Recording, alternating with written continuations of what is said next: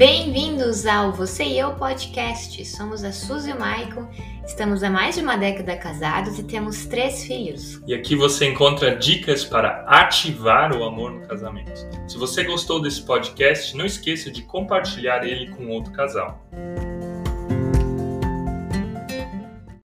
Bom dia, gente. Seja você bem-vindo, seja você bem-vinda. Aqui é você e eu. Meu nome é Mike, como você já sabe, de terças a sextas-feiras nós temos aqui a nossa live devocional de casal. Essa semana nós estamos falando sobre o tema reconstruindo. Nós já falamos sobre identificar as ruínas, como Neemias voltou à cidade de Jerusalém, identificou o que, que estava quebrado lá. Nós também já falamos sobre ter coragem de pedir aquilo que a gente precisa. Exemplo de Neemias, de novo, o que, que Neemias fez? Neemias ele teve coragem de falar com o rei, ele teve coragem de pedir para o rei Artaxerxes o que ele precisava para voltar à cidade de Jerusalém. E ontem então nós falamos que quando a gente deseja reconstruir algo, deseja reconstruir a nossa vida, deseja reconstruir o casamento, também aparecem inimigos. E ontem então nós falamos sobre os inimigos externos, aqueles que estão de fora. Neemias ele foi atacado por algumas pessoas porque elas ficaram com ciúme, ficaram com inveja do que, que ele desejava fazer. E talvez você também passe, talvez você também já passou por pessoas de fora que às vezes nos atrapalham. Ontem a gente falou bastante sobre os nossos familiares, sobre sogros, de como lidar com eles. E hoje, gente, eu quero falar sobre os, os inimigos internos. O que, que são os inimigos internos? São questões, às vezes, no nosso próprio casamento que estão dentro dele, que nos atrapalham de chegar lá onde a gente tem que chegar. Mas antes de começar de verdade aqui, eu quero te pedir para você que já está aí, deixe teu like. Se você ainda não deixou teu like, vou fixar o comentário aqui. Se você tem algum pedido de oração, você pode deixar aqui nos comentários ou mesmo escrever de forma privada e no final dessa live a gente vai estar tá orando por isso. E gente, eu desejo para você que a palavra que a gente vai ouvir hoje ela possa ser uma palavra revitalizadora para a tua vida, possa também estar tá sendo uma palavra revitalizadora para o teu casamento. Quero ler com vocês hoje então um trecho lá de Neemias capítulo 6 e são os três primeiros versículos, tá? Vamos ler esse trecho juntos, vamos escutar ele e depois a gente entra em algumas partes. Desculpe, Neemias capítulo 7, tá? Um minutinho.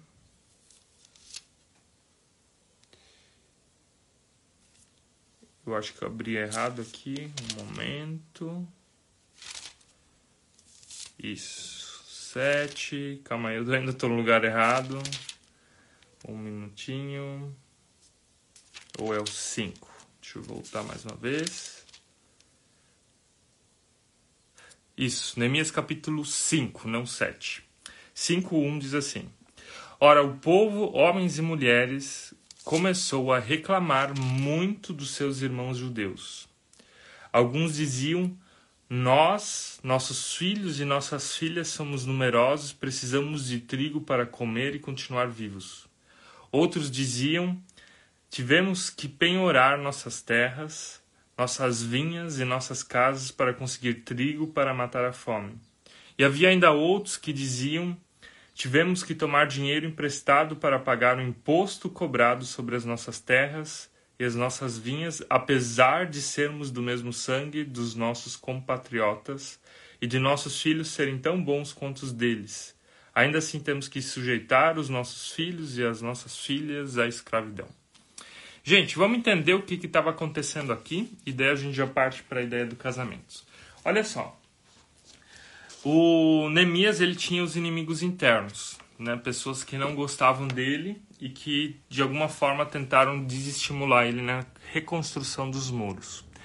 E aqui aparecem os inimigos internos, ou seja, o povo começou a, se, a reclamar, o povo começou a murmurar. E o povo começou a fazer isso por alguns motivos.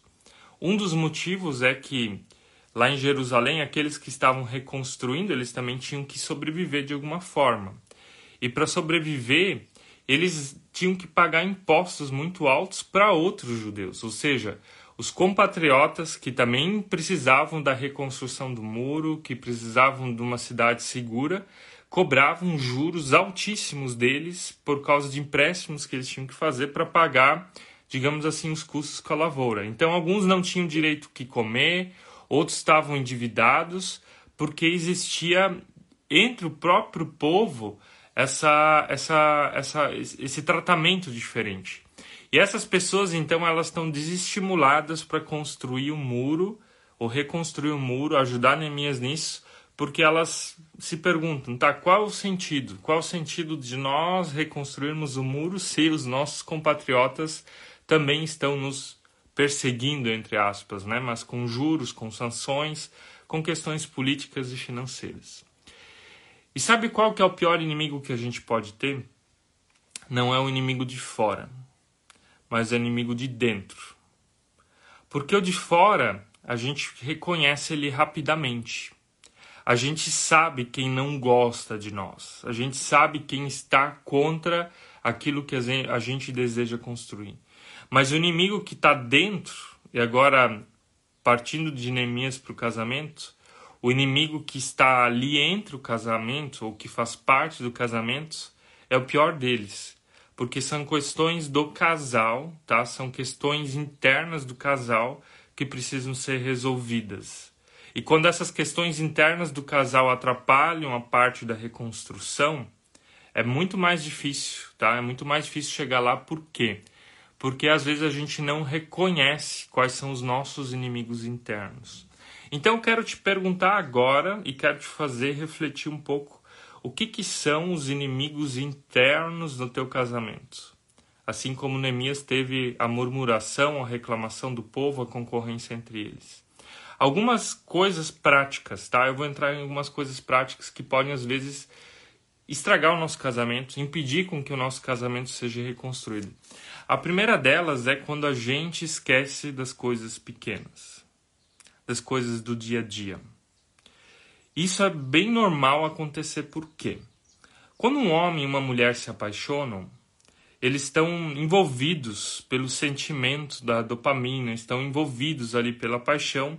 E a ciência nos diz que a paixão ela pode durar até dois, três anos, uma média de dois anos. Quando a paixão passa, o que, que acontece com esse casal?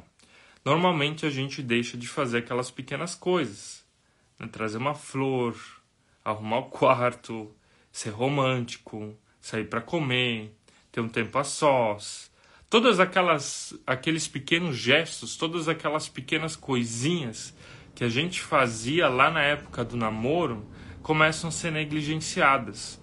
E elas começam a ser trocadas por outras coisas, por crítica, por murmuração, por frieza, por reclamação. O que o povo de Israel estava fazendo aqui. Então a gente no casamento, a gente tem o desafio de transformar a paixão em amor o sentimento em decisão, o pontapé inicial numa corrida de longo prazo. Isso é fundamental, tá? É fundamental para que as pequenas coisinhas não se tornem um inimigo. Sabe, são os pequenos gestos às vezes que podem fazer a diferença. Você, marido, escrever um bilhete, colocar lá na cozinha e dizer eu te amo. Escrever um bilhete e pedir perdão por algo que você fez errado naquele dia. É você, esposa, Uh, dar um carinho que às vezes o marido está precisando, dar um abraço, dar um beijo, não sei, são aquelas pequenas coisinhas, você sabe melhor o que, que o teu marido precisa, o que, que tua esposa precisa e o que, que era importante para vocês dois lá no começo. E a gente tem que lembrar disso, de que as coisas do começo, elas não devem ficar só lá no início, mas elas precisam ser sempre de novo refeitas, reconstruídas, tá? Uma coisa interessante, tem uma pesquisa de um, de um psicólogo norte-americano, ele fez a seguinte coisa. Ele colocou homens e mulheres desconhecidos, pessoas que não se conheciam de frente um para o outro, e eles tinham que se olhar nos olhos durante um bom tempo e responder perguntas pessoais sobre sonhos, sobre traumas, sobre desejos, sobre amigos, sobre a vida. E as pessoas, depois de passarem por esse experimento, elas iam lá responder um questionário.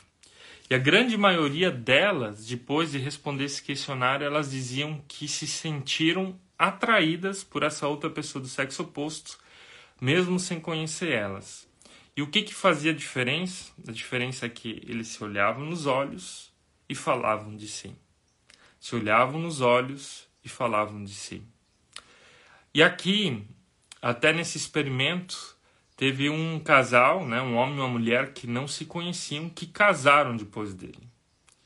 E a conclusão foi que um casal, um homem e uma mulher, deveriam se olhar nos olhos pelo menos 60 segundos por dia. Sabe aquele olhar de apaixonados? Provavelmente vocês se conheceram por uma troca de olhares, se não foi pela internet, mas foi pessoalmente. Vocês trocaram olhares, vocês trocaram é, amor, vocês trocaram alguma coisa que fez com que você olhasse para outra pessoa e achasse ela de alguma forma atraente. Então, até no nosso livro, Ativa Amor no Casamento, tem uma tarefa de um dia onde a gente diz que um casal deveria fazer isso. Todo dia, pelo menos, se olhar 60 segundos nos olhos. É um dos pequenos gestos, né? Se olhar nos olhos, tirar tempo. Quantos casais não têm mais tempo para passar juntos? A gente ficou, muita gente ficou feliz com a pandemia porque poderia ficar em casa, fazer home office, trabalhar em casa, estar perto das pessoas. E o que, que a pandemia fez com muitos casais? Ela trouxe mais divórcio, mais desavenças. As pessoas tiveram que conviver e ver quem que é o outro na, na realidade, quem que é o outro de verdade. Então, a gente tem que aprender a tirar tempo um para o outro e é tempo também de qualidade. E aqui eu acredito que um grande inimigo interno, além desses pequenos gestos, que é um segundo inimigo interno, é a internet, tá? Eu digo porque é um problema aqui em casa, não para Suzy, mas para mim, tá? Por quê? Porque a internet ela rouba o nosso tempo. É difícil a gente entrar na internet para ir com um objetivo claro. Estou entrando na internet para aprender algo? Estou entrando na internet para contribuir com algo? Estou entrando na internet para ensinar algo? Essa live aqui, você entrou com intenção e com propósito de ouvir essa palavra para que essa palavra te toque? Ou essa live ou a tua participação nessa live é só uma questão aleatória? O que, que eu digo aleatório? Ah, você viu que tem um perfil online, você vai passando de live em live. A gente precisa ser intencional naquilo que a gente faz. E a internet, ela nos atrapalha, tá? O celular, ele nos atrapalha para que a gente não seja intencional naquilo que a gente faz, nem no nosso relacionamento. Às vezes o casal tá lá conversando, mas está olhando o WhatsApp. O casal tá conversando, mas está vendo um vídeo. O casal tá conversando, mas olhando a TV sabe? A gente precisa aprender a conversar de novo, a olhar nos olhos, a sentir os cheiros, a perceber as reações, a perceber os sentimentos de uma conversa. Então, às vezes desligando, eu digo assim, a gente tem algumas regras aqui em casa, nem sempre funciona, mas elas, elas são boas. Uma das regras é nós não usamos celular, TV, nada na hora das refeições. Café da manhã, almoço, jantar, quando estamos em família, não tem celular, não tem nada. Outra coisa, à noite a gente procura não usar o celular, se não for para trabalhar, se não for para juntos decidir assistir alguma coisa. Mas cada um ficar no seu celular, conversando, tentando resolver alguma coisa, a gente acha que não é um bom método, não é uma coisa é, eficaz para o nosso casamento, tá? Então, te pergunte, tá? Quais são os teus ladrões de tempo? Quais são os teus ladrões de tempo? O Caio falando aqui, acho que a carga horária dos trabalhadores deveria ser diminuída. Olha, Caio, nós moramos lá na Alemanha e a carga horária das empresas, né, dos trabalhadores normais, é de 38 a 36 horas. Aqui no Brasil é de 44 a 40 horas, depende da empresa. E eu acho que realmente é uma coisa que poderia ser diminuída, sabe por quê? Porque a gente não é eficaz no nosso tempo de trabalho. A gente é capaz de fazer o mesmo de 44 horas em muito menos horas. Mas como tem um horário a cumprir, a pessoa ela não é eficaz. Né? Ela está lá matando tempo. E a gente tem que realmente aprender a usar o nosso tempo. a ser eficaz naquilo que a gente faz. Eu não tenho carga de horário, carga, carga de horário, Caio, porque nós dependemos de convites, de palestras, do que a gente faz, então eu tenho que saber gerir meu tempo. Mas isso vale para a vida do casal, né? O casal ele precisa precisa aprender a usar o seu tempo.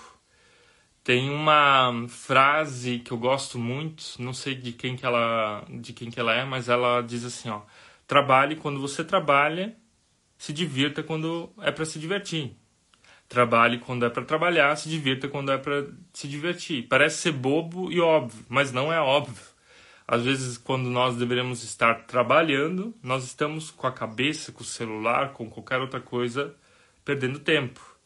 E daí você perde tempo ali e procura compensar isso depois no tempo de divertimento. Fica com a cabeça no trabalho. Ou quando você deveria estar com a tua esposa, ou quando você deveria estar com o teu marido, fica com a cabeça no celular, tentando resolver coisas que deveriam ter sido resolvidas lá no trabalho. A Thaís perguntando aqui, as lives ficam salvas? Thaís, você entra lá no nosso grupo de WhatsApp ou de Telegram, tem o link na nossa bio. E a partir de lá vocês vão receber hoje um link, uma pastinha com as lives salvas, tá? Elas não vão ficar salvas aqui no Instagram, mas nós colocamos sempre numa pasta do OneDrive. Então quem quer, entra lá naquele grupo e lá a gente vai compartilhar elas, beleza? A primeira live, a Reconstruindo Live 1.8, ela tá salva para você talvez rever ela aqui no Instagram, e as outras vão estar tá salvas lá naquela pastinha. Então, gente, nós estamos falando dos inimigos internos do casamento.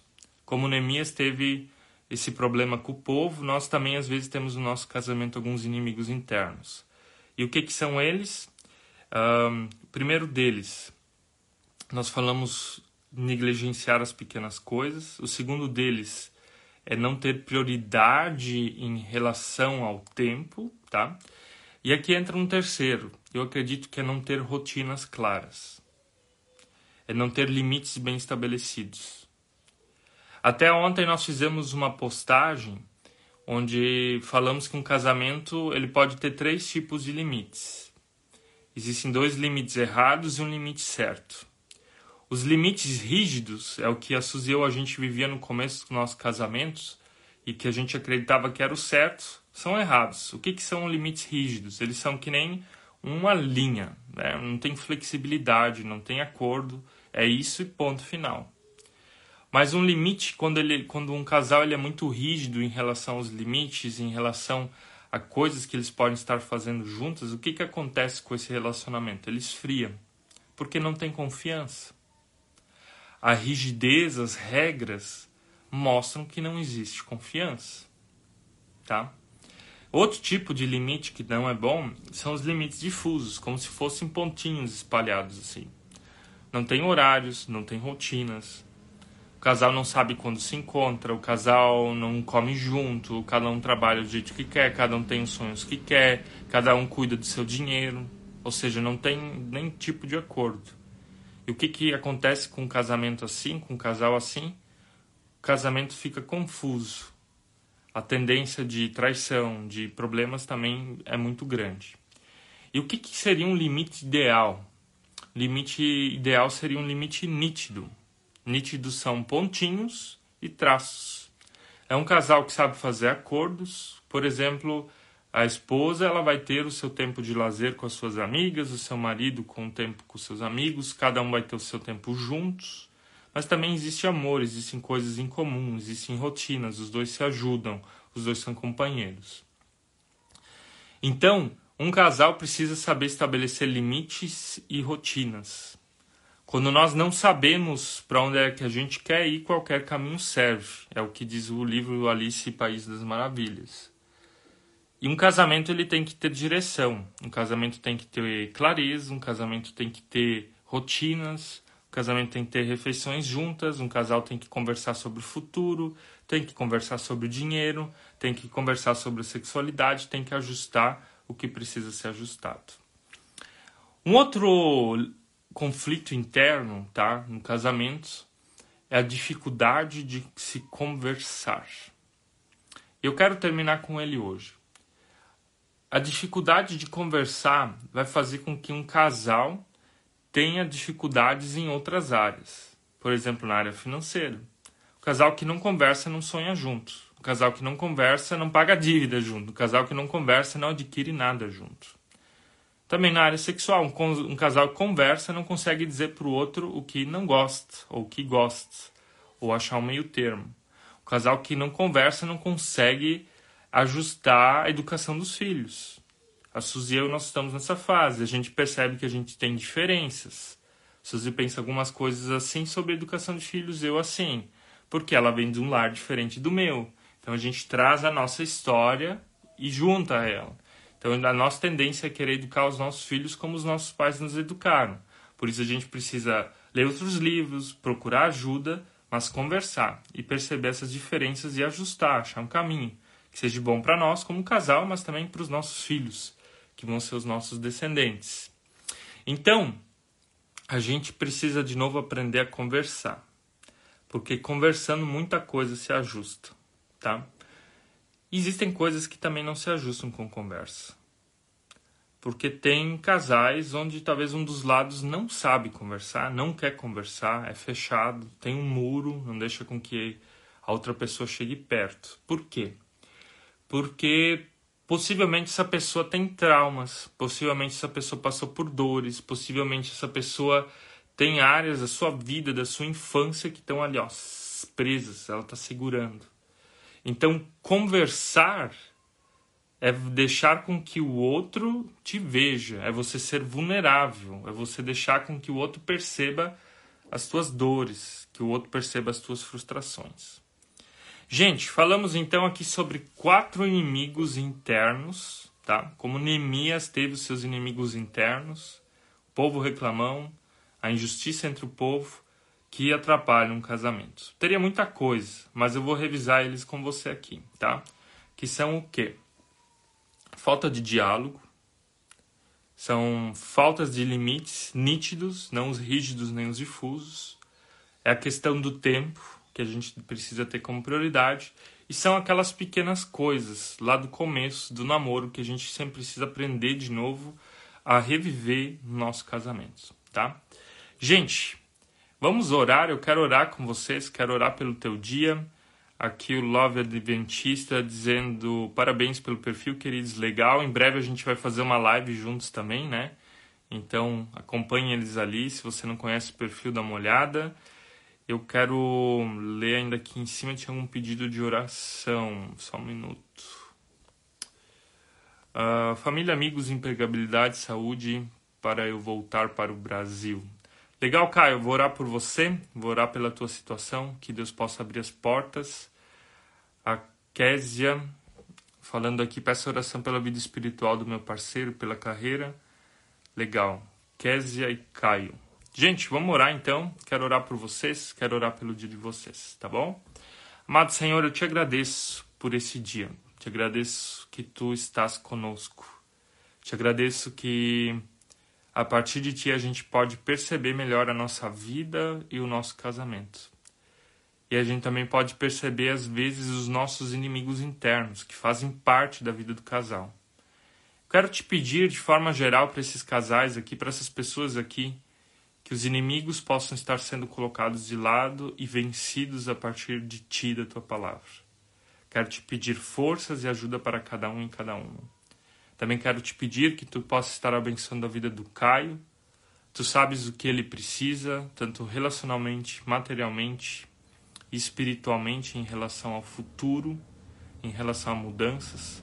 Que tu possa estar clarificando isso no coração dele, mostrando qual é o caminho certo Quero te pedir, Senhor, pela Késia, que tu possa estar abençoando a vida dela, o casamento dela e principalmente a vida do marido dela. Que o coração dele possa estar sendo também quebrantado por tua palavra, que ele possa estar se abrindo para aquilo que também é espiritual. E quero te pedir, Senhor, esteja conosco hoje, nesse final de semana, para que sejam dias incríveis na tua presença, mas também na presença das pessoas que nós mais amamos. Amém.